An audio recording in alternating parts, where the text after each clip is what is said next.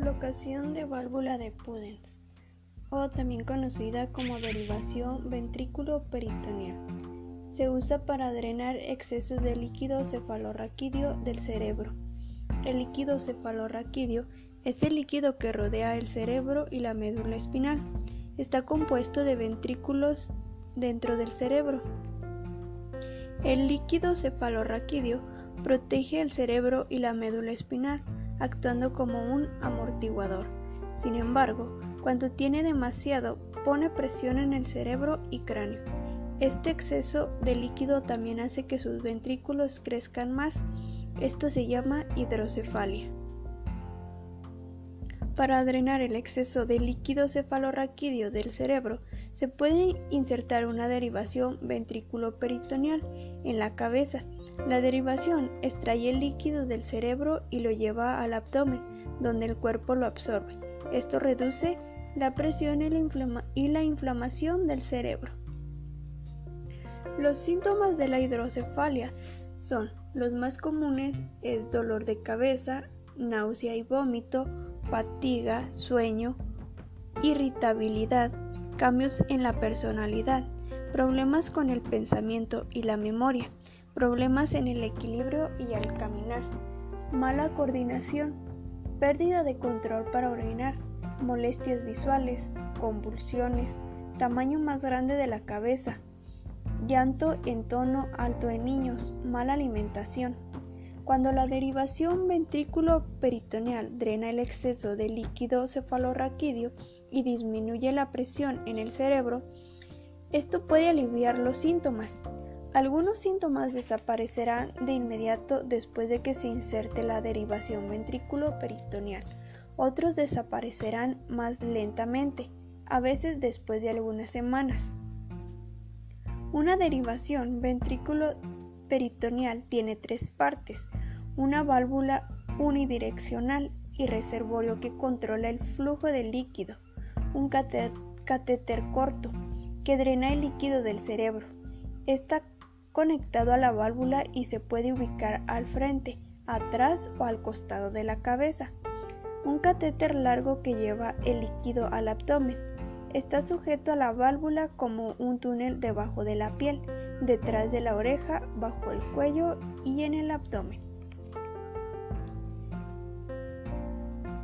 La cantidad de líquido que la derivación ventrículo-peritoneal drene depende de la configuración de la derivación. Se tiene una derivación ventrículo-peritoneal no programable. Su médico hará la configuración por adelantado y no se podrá cambiar. Si tiene una derivación ventrículo-peritoneal programable, el médico puede cambiar la configuración.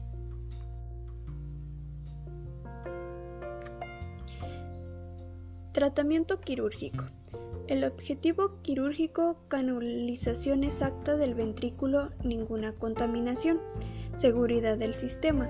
Es importante intentar hacer el procedimiento lo más rápido posible para reducir al mínimo el riesgo de la infección de derivación ventrículo-peritoneal. El procedimiento se puede hacer en una hora o menos. A ello, lo más eficiente es tener un cirujano que intervenga a nivel de craneal a la vez que un segundo cirujano abre el peritoneo en el espacio abdominal. El catéter ventricular, la válvula y el tubo con su extremo peritoneal son los cuerpos extraños que pueden albergar las bacterias introducidas por contaminación a la hora de la cirugía o posteriormente sembrando los organismos introducidos en la corriente de la sangre por una variedad de mecanismos quirúrgicos y no quirúrgicos sin relación al procedimiento de la inserción de la derivación ventrículo-peritoneal. Anestesia general. Posición. El paciente se coloca en decúbito supino con la cabeza girada al lado contrario de la inserción con una almohada debajo del hombro en el lado de la colocación de la derivación. Incisión. Se requiere por lo menos dos incisiones por la inserción de la derivación ventrículo-peritoneal.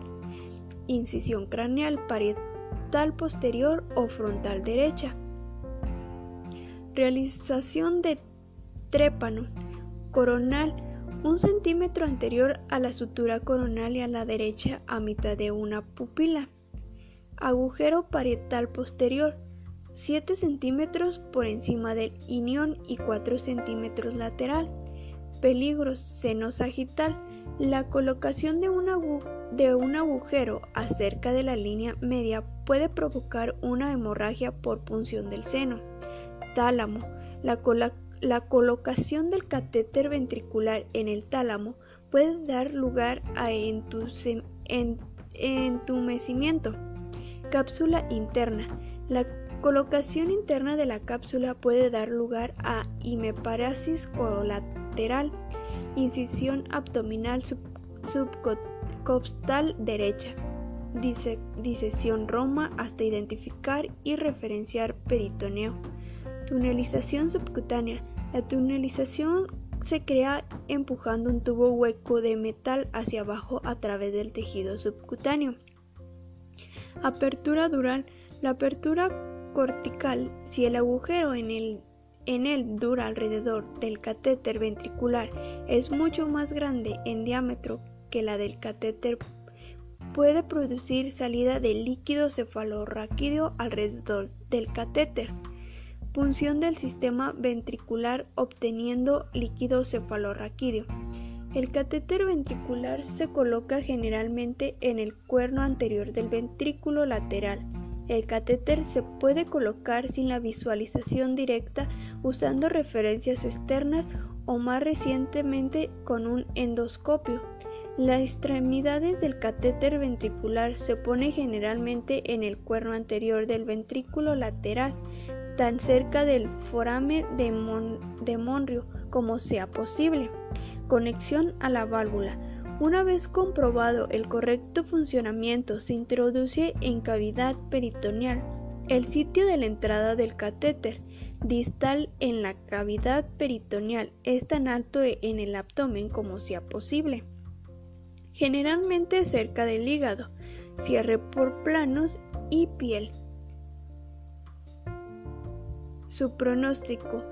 La colocación de una derivación generalmente es efectiva para reducir la presión en el cerebro, pero si la hidrocefalia se relaciona con otras afecciones como la espina bífida, tumor cerebral, meningitis, encefalitis o hemorragias, estas enfermedades podrían afectar el pronóstico.